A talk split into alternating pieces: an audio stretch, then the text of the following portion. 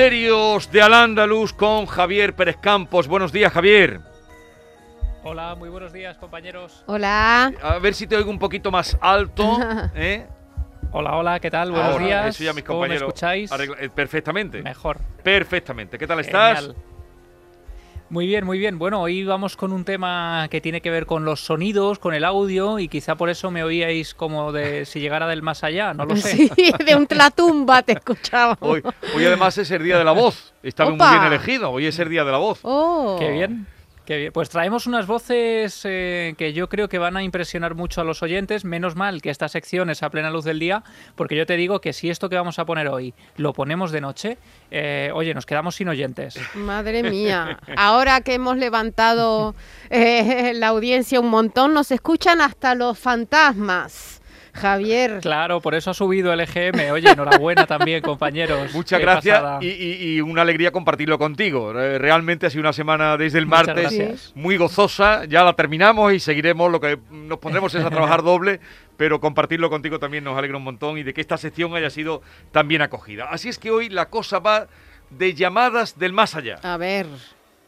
Sí, hablabas Jesús de, las, eh, de la buena acogida de esta sección. Aprovecho para dar las gracias a los oyentes por ese afecto que han mostrado. Y hemos recibido muchos mensajes, muchas notas de voz, muchas llamadas de oyentes. Pero, ¿cómo diferenciar esas llamadas de las que proceden de oyentes vivos de las que podría proceder de algún fantasma. ¿Qué pasaría si entre las notas de voz que hemos recibido hubiera alguna que procediera del más allá? Vamos a entrar en esta sección y puede parecer una pregunta absurda, pero después de esta sección, y esto es lo bonito de este momento, quizá los oyentes escuchen y perciban la realidad de otro modo. Vamos a empezar con un corte que pertenece a la película Poltergeist 2, en el que la pequeña Caroline, a través de un teléfono de juguete, recibe una llamada en mitad de la noche.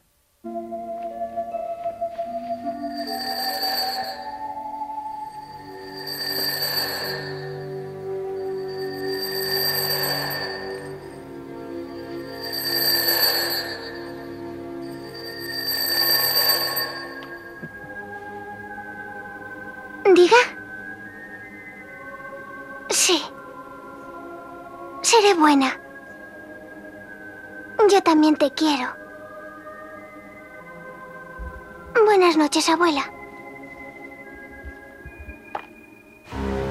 Y la pregunta es, ¿pueden los difuntos comunicarse con nosotros a través del teléfono, Javier? Pues vamos a viajar a Sevilla, año 1997, por eso lo traemos aquí. Nuestro testigo es un joven sevillano, Ricardo, que en ese año vivió con angustia a principios de año la muerte de un familiar muy querido, que para él había sido como un segundo padre. Toda la familia le tenía mucho afecto y lo que sucede es que una semana después del entierro, su madre, mientras está limpiando la casa, en una escena completamente rutinaria, eh, cotidiana, sucede algo. El teléfono empieza a sonar, el teléfono de la madre, pero lo hace de una manera muy extraña, porque la pantalla se ilumina, eh, parpadea en varias ocasiones, aparece que hay una llamada, pero lejos de lo que sucede habitualmente, no aparece el número de teléfono desde el que procede esta llamada.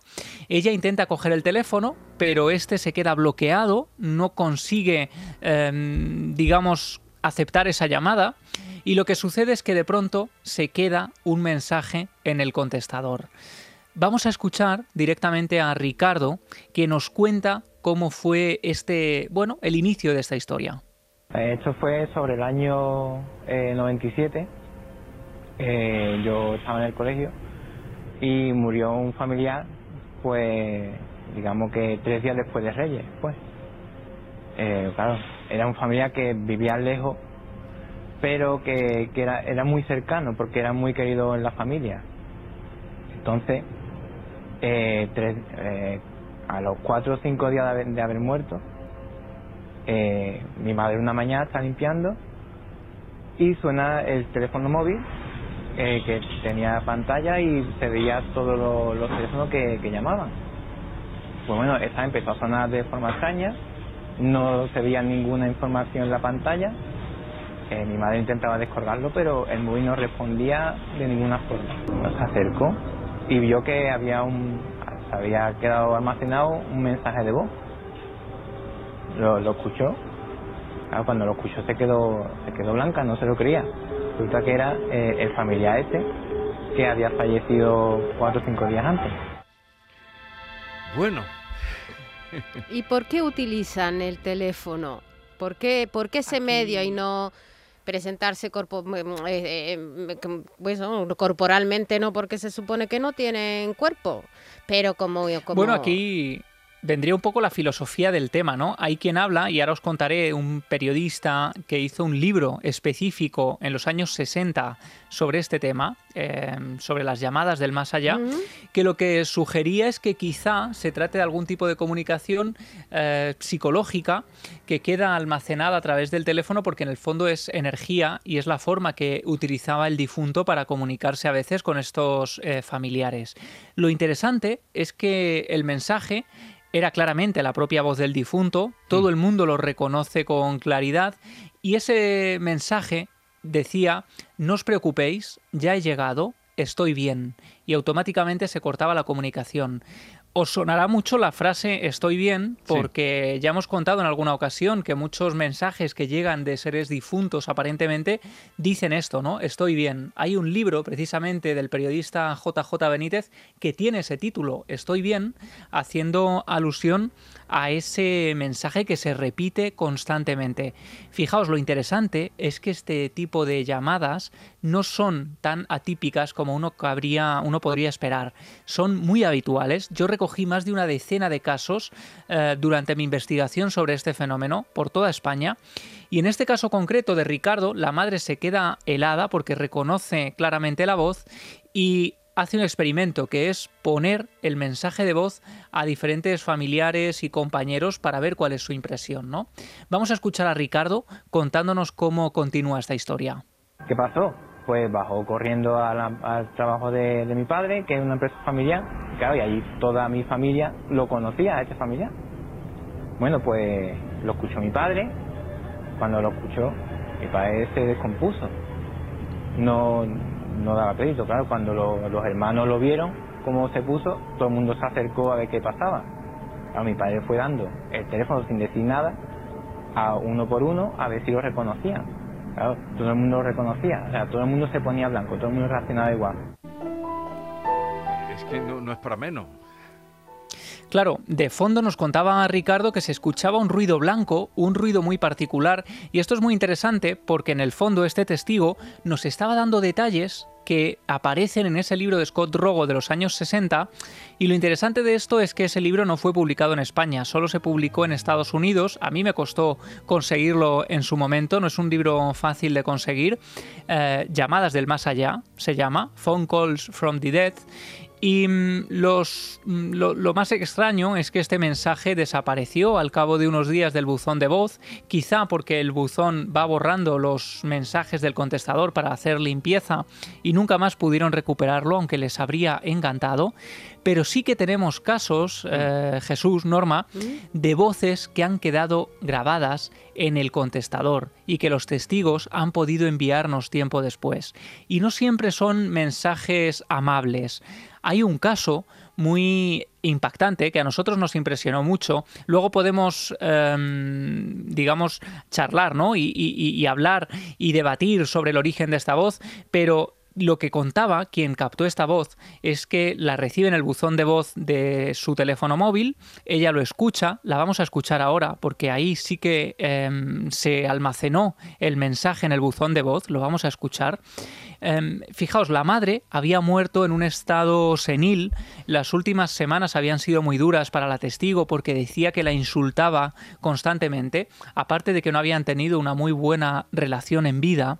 Y aquí es cuando llega la sorpresa y el impacto, porque imaginaos que aparte de recibir un mensaje de voz de un difunto, este mensaje es un mensaje, eh, digamos, amenazante o un mensaje que llega a insultar al testigo. Vamos a escucharlo y a ver qué os parece.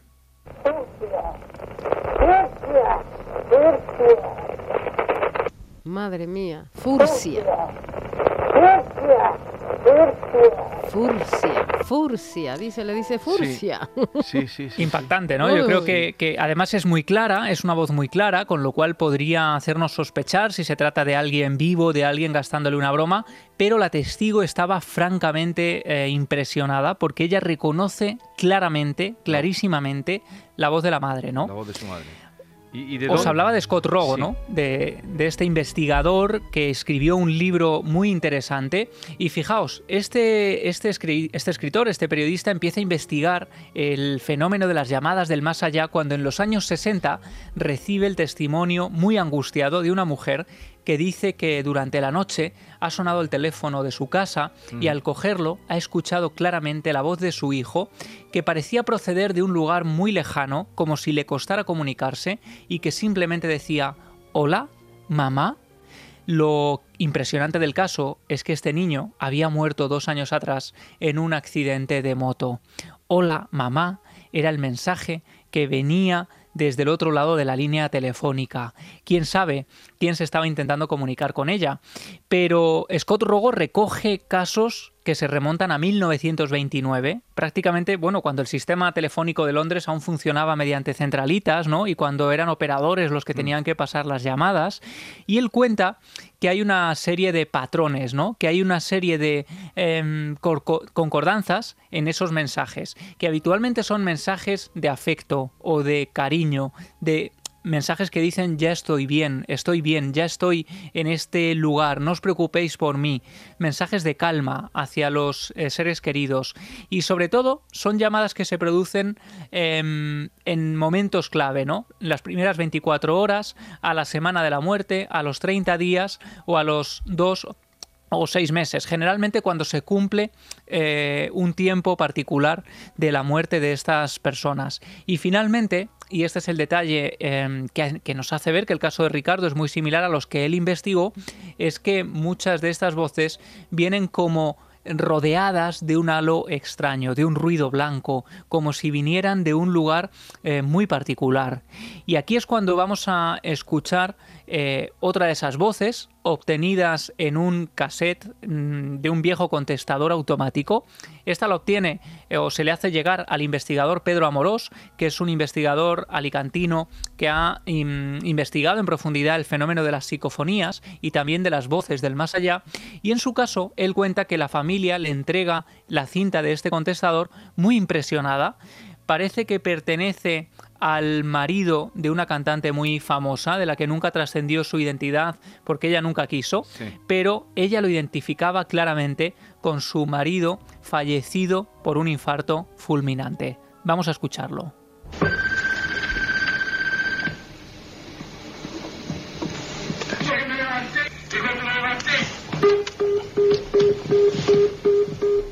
Ay, no, no he captado muy bien. Vamos a poner otra vez.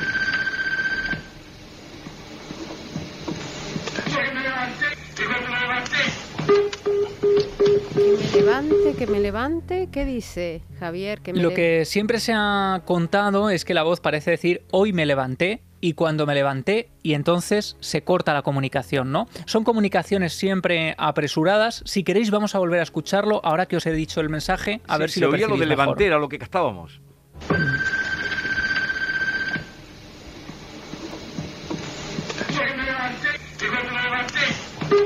Hoy me levanté. ¿Y por qué apresurados si tienen todo el tiempo del mundo? Están en la eternidad. Bueno, pues parece que esas voces, según manifestaba o filosofaba Scott Rogo, eh, no, no lo tienen fácil, ¿no? No es fácil la comunicación, igual que sucede con las psicofonías, que suelen ser mensajes muy cortos, muy eh, apresurados, muy breves. Hay cierta semejanza entre ambos fenómenos, ¿no? El de las llamadas del más allá y el de las psicofonías. Pero fijaos, yo entro en este tema precisamente por un amigo de la infancia, un amigo de toda la vida, que sabe que a mí me encantan estos temas y que por miedo a que yo divulgara su caso, eh, nunca me lo había contado, ¿no? Y, y bueno, me relata muy brevemente la experiencia durante unas vacaciones que él tiene unos años antes, em, cuando en mitad de la noche suena un teléfono de estos domos que había antes donde Sí. aparecía el teléfono en la pantalla, es una mujer que él conoce, que vive en Asturias, pero llama a las 3 de la mañana, así que cuelga el teléfono y a la mañana siguiente, cuando le devuelven la llamada para ver qué quería, coge el teléfono la hija de esa mujer y le dice que es imposible que su madre hubiera llamado porque había muerto a lo largo de la tarde anterior, con lo cual a la hora a la que se produce la llamada, esa mujer estaba en el velatorio, siendo la protagonista, digamos, de ese velatorio pocas horas antes del entierro. Vamos a hacer una cosa y, es, después de esta narración que nos ha dejado mm, aquí a todos pendientes de lo que cuenta Javier, si hay alguna experiencia de los oyentes que tenemos. Eh, tú también te has quedado... Mm, pues, eh, Yo ah, tengo los Yolanda Garrido, te presento a Yolanda Garrido, que viene ahora para otro asunto, pero estaba aquí escuchando al otro lado de la pecera Javier, me has dejado de verdad mm, que mm, nunca lo había oído y no me lo imaginaba, pero es que tampoco me lo quiero imaginar. bueno, encantado, Yolanda. Y, fíjate, me, pasó, por ejemplo, que durante la promoción de algunos de mis libros, las promociones podrían dar para otros libros, ¿no? Porque los periodistas mm. en esas peceras o, eh, pues te cuentan muchas cosas. Y hubo una periodista aquí de Madrid que me contó una historia impresionante con un SMS muy similar, mismo patrón, pero un SMS, un mensaje de texto que, procedía de una persona que había fallecido, con lo cual, oye, qué interesante, ¿no? Si los oyentes, y estoy convencido de que así será, nos, nos cuentan cosas parecidas. Eh, Yolanda además es la que se dedica a recepcionar todo lo que va llegando en los días que hemos dedicado a escuchar a los oyentes. Si alguno de nuestros oyentes eh, tiene algo que contarnos, algo similar, un SMS, eh, una llamada extraña, por favor que no deje de comunicar con nosotros. no valen los fantasmas corpóreos, ese que no llama nunca y un día te llama y dice, ¿y este fantasma que quiere? Ese no. Algo similar, alguna experiencia similar que hayan oído o que hayan tenido como testigos propios, ¿no? Eh, ya saben que nuestro contacto es 670-940-200, ahí nos dejan el mensaje, 670-940-200 y el próximo día si hay alguien que tenga algo parecido, similar a las llamadas del más allá, lo comentamos con Javier. Curioso y a través de, siempre lo digo, el Twitter, que además deben seguir, arroba Javi Pérez Campos, también pueden comunicar con él. Pero nosotros, si hay algo de lo que nos ha contado eh, Javier, que nos ha dejado eh, aquí boquiabiertos, 670 940 200. Javier, Javier Pérez Campos, eh, un viernes más, te deseamos buen fin de semana. Y hasta la próxima. Igualmente. Un abrazo. Un abrazo enorme. Cuidaos mucho. Cuídate tú, que estás en un territorio desconocido. Todos estamos en territorio desconocido. Pero él encima más.